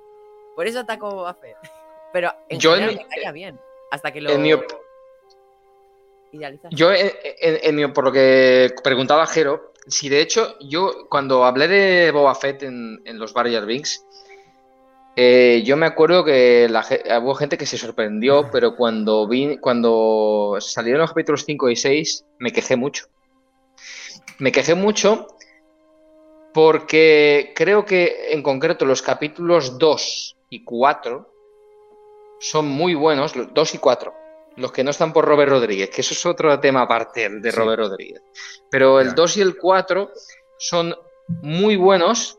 Me parece que es un planteamiento correcto, creo que está muy bien. Y el problema es que luego la serie se desvirtúa. Se desvirtúa porque se tira. Que sí, el capítulo, yo que además estuvo Alejandro de la fragua de Vescar, y yo le dije, como capítulo individual, el 5 y el 6, 5 y 6, con el Lucas Oca y luego el del mando, como individualmente son maravillosos pero como capítulos dentro de una serie de Boba Fett son un suspenso con una casa. Porque, eh, porque eh, dices, vamos a ver. si los aplaudiste en su momento, porque, ¿qué dices? No, no, no, perdona. Eh, dije lo mismo que dijo él. Y me explico por qué. Y voy a explicarme por qué. Y voy a explicarme por qué. Voy a poner un ejemplo contrario de cómo. Porque en una serie las subtramas son también importantes. Pero ¿cómo las usas? Es decir, cojo un ejemplo muy claro, además el personaje que habéis mencionado, Ahsoka Tano. Cuando Ahsoka Tano en la segunda temporada de Mandalorian está full de cameos, pero no son cameos, el fanservice no se utiliza como fin en sí mismo, sino como un recurso para enriquecer la narrativa central de la historia. Y me explico, ¿cuál es el arco argumental de la serie de The Mandalorian? Mando, Grogu y llevar a Grogu a alguien de su raza. Ese es el tema principal aunque Ahsoka tiene mucho peso, porque tiene mucho peso en ese capítulo, y aunque se menciona lo de Thrawn y todo el tema ese, y luego que si Yoda, que si no sé cuántos, que si tal y saben más cosas, pero durante todo el capítulo está presente, todo el capítulo está presente, por ahí el tema de Grogu y darle a alguien de su raza, a alguien de su especie, a Grogu. Eso nunca se pierde. El foco central, incluso cuando después ves el capítulo, de, por ejemplo, de Bocatán, aunque menciona lo de Mandalor y todo eso, Mando está allí porque está buscando a, un, a otro de su especie, está buscando preguntar a alguien que... eso nunca se pierde. Porque lo importante es eso, aunque metas otra subtrama. ¿Cuál es el problema de los capítulos 5 y 6? Que, que, son capítulos que si tú sacas de contexto están muy bien, pero que si los metes en la serie de Boba Fett, que se supone que lo central tiene que ser de Boba Fett, son un suspenso como una casa. Porque Boba Fett, ni la trama de Boba Fett sale por ningún sitio, porque lo que presentas de mando no tiene absolutamente nada que ver, cero, con algo que se haya presentado durante la serie de, de, de Boba Fett en los cuatro primeros episodios. Y yo sé que todos flipamos con, eso, pero el problema es que es como ahora, incluso con, fíjate, si ahora cogen a Leia, que está muy bien y nos ha gustado, está claro, pero si cogen a Leia y en el siguiente episodio siguen tirando por ahí, van a cometer un, un error también, no sé si parecido, pero cometer un error como el que para mí cometieron con abusando demasiado de mando de Ahsoka y de Luke en la serie de Boba Fett, porque al final el foco es lo que he dicho al principio, el foco no debe ser ese, el foco es Obi-Wan, Anakin Skywalker y Vader y Reba. Esos son los tres personajes. Si se empieza a ir por otro lado, mm, puede entrar en un terreno fangoso del que no se pueda salir fácilmente. Ya veremos, y hay pocos capítulos. creo. De, de, hecho, no creo que. Yo creo que en el segundo capítulo se libran a Leia, porque mira, aprovecho lo que has dicho para sacar el apartado aquí. hay un apartado en podcast, igual que entrar al Jeroverso, porque Jero tiene su propio universo de cosas.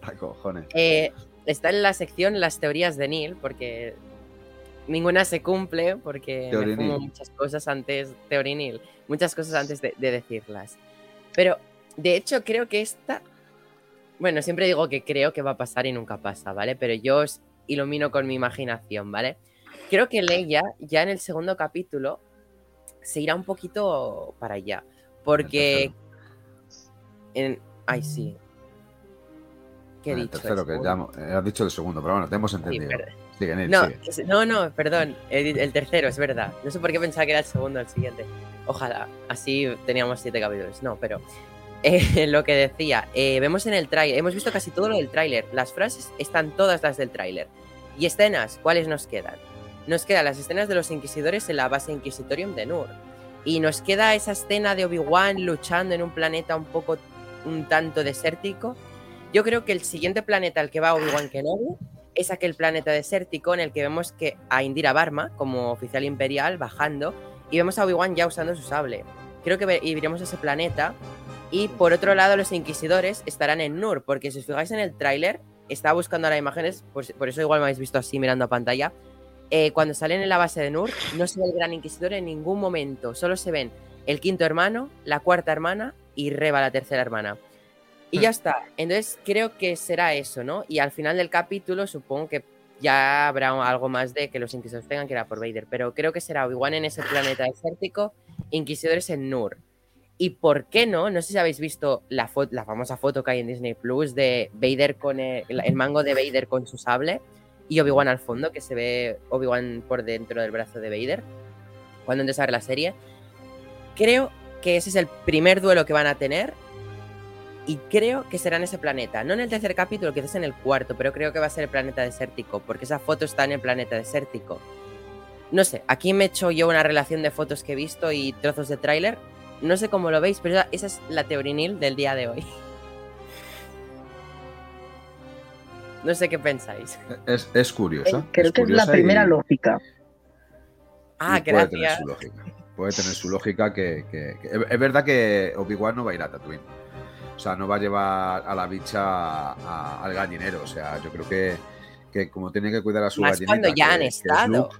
Ya han estado en Tatooine, de hecho. Pero aparte de eso, que él no, él no, de momento no va a volver a Tatooine. No, vamos, porque sabe, ya sabe que le están buscando.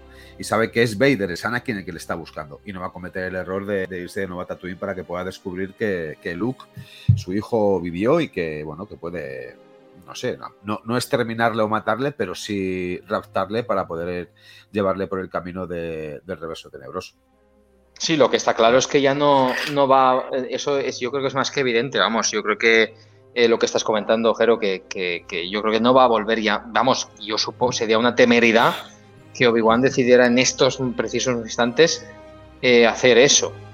Mm, ahora el tema está cómo va a poder hacerlo para ocultarse de la fuerza, porque obviamente él otra vez ha utilizado la fuerza y ahora es más, más fácil que alguien lo detecte, ¿no? Pues, según, la, según la, lógica que nos han planteado en la serie. Con lo cual yo veo... A mí me gustaría mucho ver a, a Vader ya, ¿eh? Combatir. Yo sé que... Cuarto a lo mejor... Si se cumple el cuarto capítulo como, como muy tarde, yo creo que tiene que. Si quieres, a lo mejor el tercero no, pero el cuarto tendría que estar ya, porque. Sí, sí. De mm. hecho, ah, perdón, perdón. No, no, di, di, di, sí, sí, había terminado ya. Amplio Teorinil, el, el tercer capítulo acabará con lo que hemos visto de montándole las piezas a Vader, lo típico de sujétame el cubata y voy para allí, le, le empezarán a poner las piezas a Vader y veremos la escena que nos sacaron una foto de Vader caminando a pantalla con el tanque de Bacta. Yo creo que acabará con esa escena. Y ya en el cuarto veremos a Vader. Y siguiente, en el capítulo 5, bueno, ya me callo. En el 5 tiene que caber Yoda, porque yo quiero ver a Yoda. Venga, por favor. Venga, por favor. Yo, mira, de verdad, quiero mucho a Yoda, pero me niego a verle ya. O sea, yo creo que Yoda ha cumplido con su objetivo que, ha sido eh, aburrirnos en Clone Wars, mientras que se fumaba unos canutos y tenía eh, una trama de cuatro o cinco capítulos visitando un planeta. Déjame, déjame que hable, coño, ahora, luego dices tú lo que sea. Y, al final, pues cayendo junto, junto al emperador. O sea que, por favor, yo quiero ver Qui-Gon. Entonces, mi pregunta es, ¿cuándo, en qué capítulo pensáis que va a aparecer Qui-Gon? En el, una de dos. O en el siguiente o en el último. No, no, quinto no, sexto. Yo creo que va a ser o en el siguiente o en el último, justo en el último. Yo creo que en el quinto.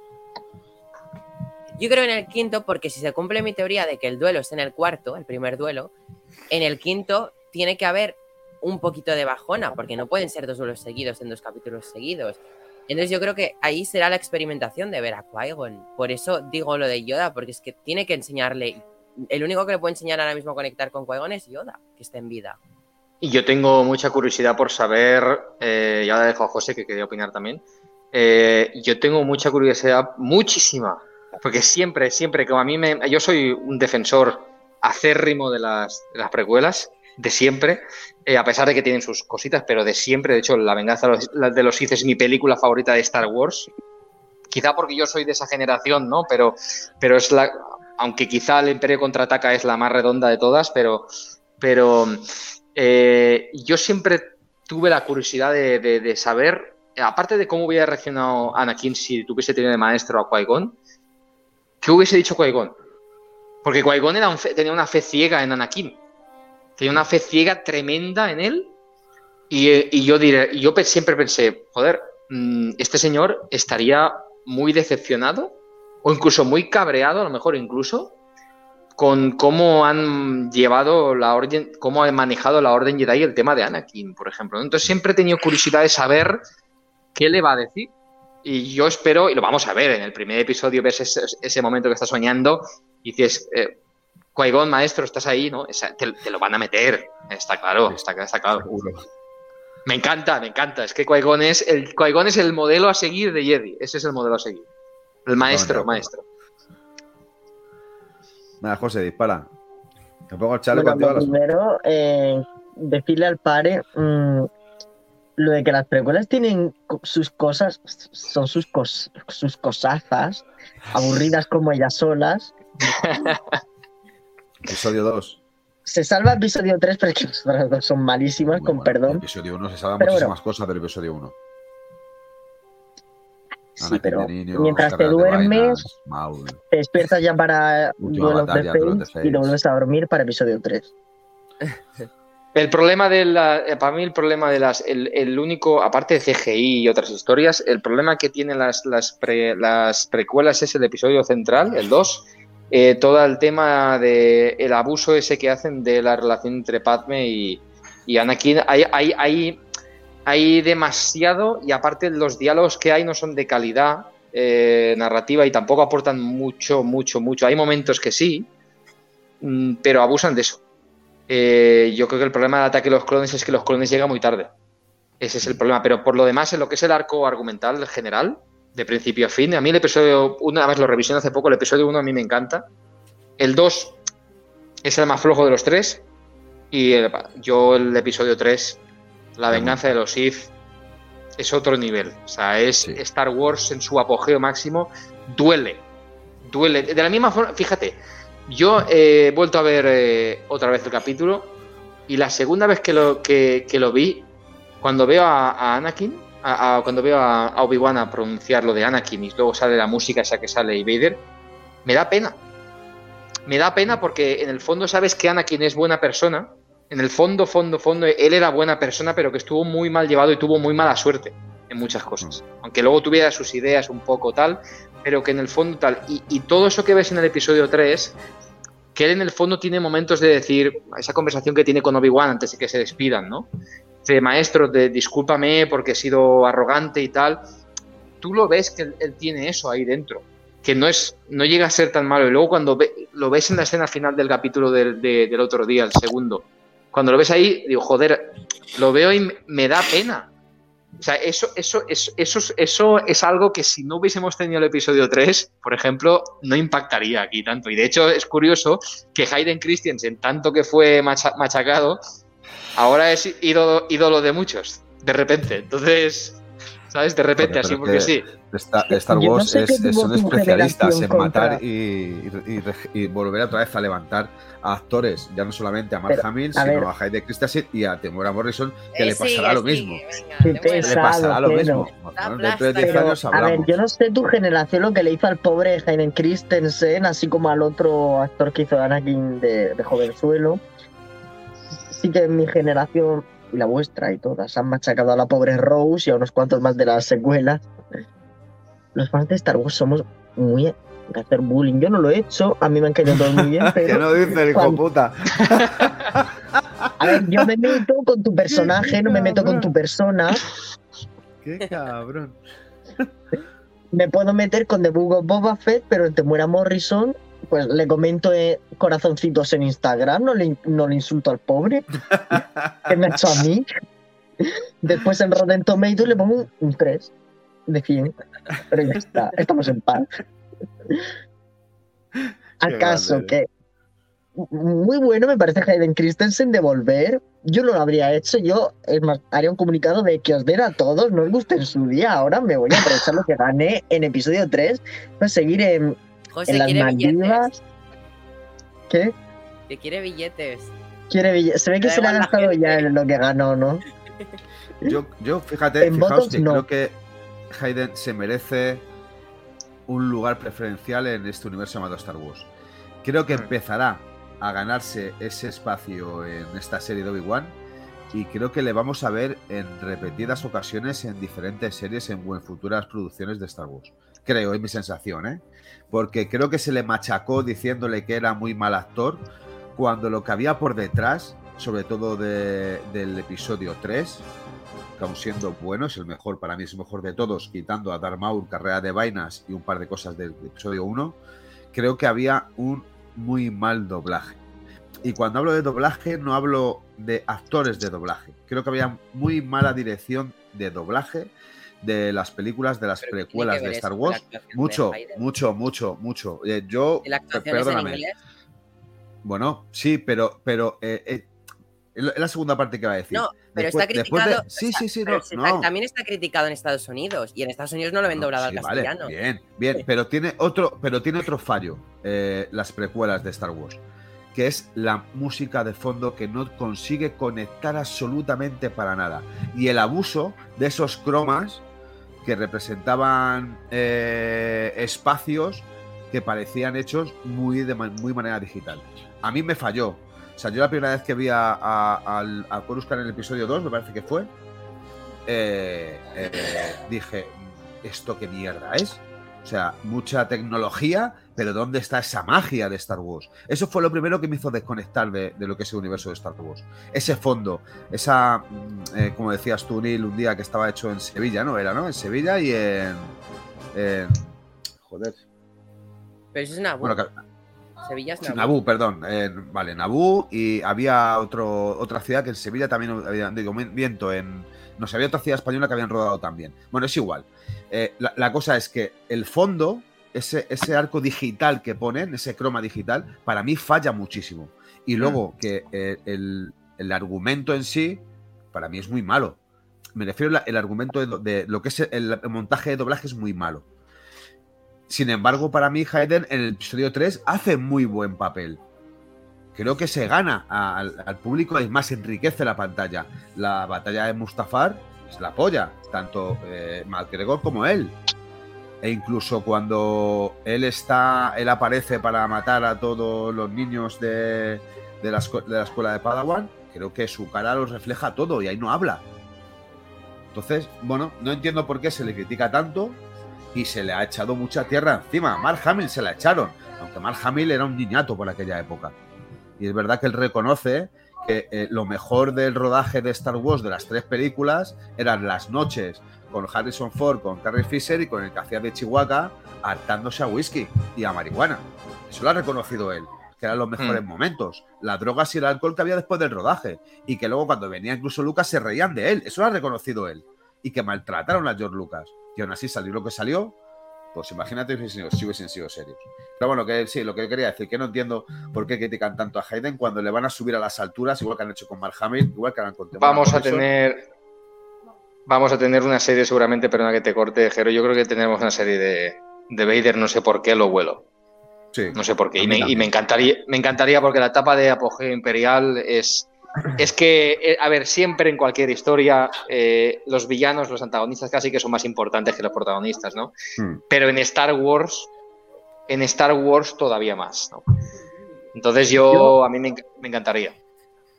Hmm. Digo, yo antes que una serie de, de Vader haría una de los cómics de la doctora Afra, que además conecta mucho con Vader, porque una serie de Vader en sí no la vería muy viable pero en la serie de Vader le añades un cambio de Afra, a través del cambio de Afra haces una serie de Afra, José. O también, o también, pero no sé, como en los cómics de Afra siempre Vader es tiene un papel muy recurrente, no sé si la adaptamos y todo lo que sea ver a la doctora Afra en live action lo llevo pidiendo mucho tiempo. Lucasfilm, óyeme por favor.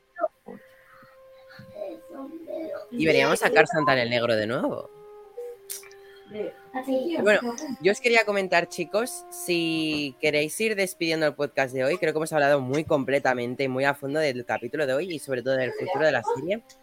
Eh, además, creo que el par en un, eh, un, ratito ya te tienes que ir. Entonces, como ya hemos hablado de todo, pues hacemos la típica ronda de, de despedida, donde solemos eh, hacer, bueno, un resumen de lo que nos ha parecido y qué esperamos, deseamos ver ya en el tercer capítulo. Así que empiezo con José. No, Jero ha sido el último en empezar hoy, así que empiezas despidiendo. Eh, bueno, eh, yo primero quiero agradecer eh, al padre que haya venido. Me parece que ha enriquecido mucho también el podcast de hoy. ayer tuvimos un, un, invitado de lujo, Dar Segador, que desde aquí le mando mis cordiales saludos. Ya le dije que esta siempre sería su casa. Y creo que contigo lo mismo. El padre, sabes que esta siempre también será, será tu casa, igual que muchos invitados que han pasado por aquí. Eh, Josep, eh, Joan Mar, perdón, Joan Mar, eh, Josep también. ¿Eh? Que Josep también ha pasado, igual que, que Josep Sí, también, también. Sí. eh, bueno, pues en fin, to todos los que han pasado. Jordi, no sé, no, que no quiero decir ahora todos porque han sido bastantes. Esta siempre será vuestra casa. Aún así, eh, Suli, Suli, eh, Suli, desde aquí, que te quiero, tío. Que, joder, tengo mucha ganas de compartir espacio con él. El otro día que estuvimos en un podcast no pude compartirlo. Creo que es uno de los más grandes del universo podcast de Star Wars, porque enriquece a cada palabra que dice. No sé si lo conoces, el pare. Pero sí, sí, sí, con he, he debatido unas cuantas veces ya, sí, sí, sí, sí. Es un tipo grandioso que vez si me está escuchando desde aquí, un abrazo grande y que tengo muchas ganas de compartir espacio con, contigo, bueno, y con todos. ¿eh? Ojalá algún día podamos estar 15, 20 personas aquí reunidas y dar algo entendido de, de, Star Wars. Muchas gracias, Neil, muchas gracias, José. Un saludo y un beso muy fuerte para mi amigo Julen, que espero que se recupere pronto, mi hermano pequeño.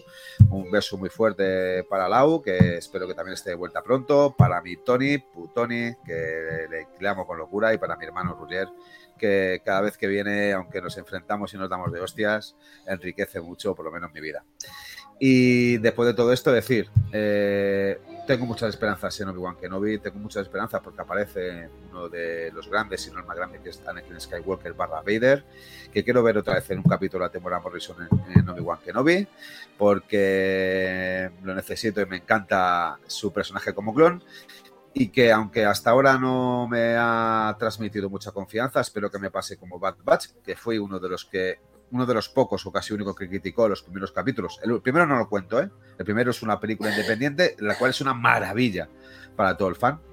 Eh, los, los, siguientes 2, 3, 4 y 5 me parece que fueron, fueron totalmente vomitivos, con perdón, sobre todo por el papel que tiene Omega de niña repelente pero luego la serie remontó hasta un punto que me hizo enamorarme de nuevo de, de, todos los personajes, que quiero la segunda temporada ya, y espero que con Obi-Wan me pase lo mismo, que me quiero enamorar de esta serie, que quiero segunda temporada y que quiero ver a mi gran Darth Vader, porque es la un, el único o la única persona, el único eh, personaje realmente importante en esta saga. Así que buenas noches, buenos días, buenas tardes, este es el camino. Muchas gracias, quiero. No me ha silenciado, puto. Oh, perdón.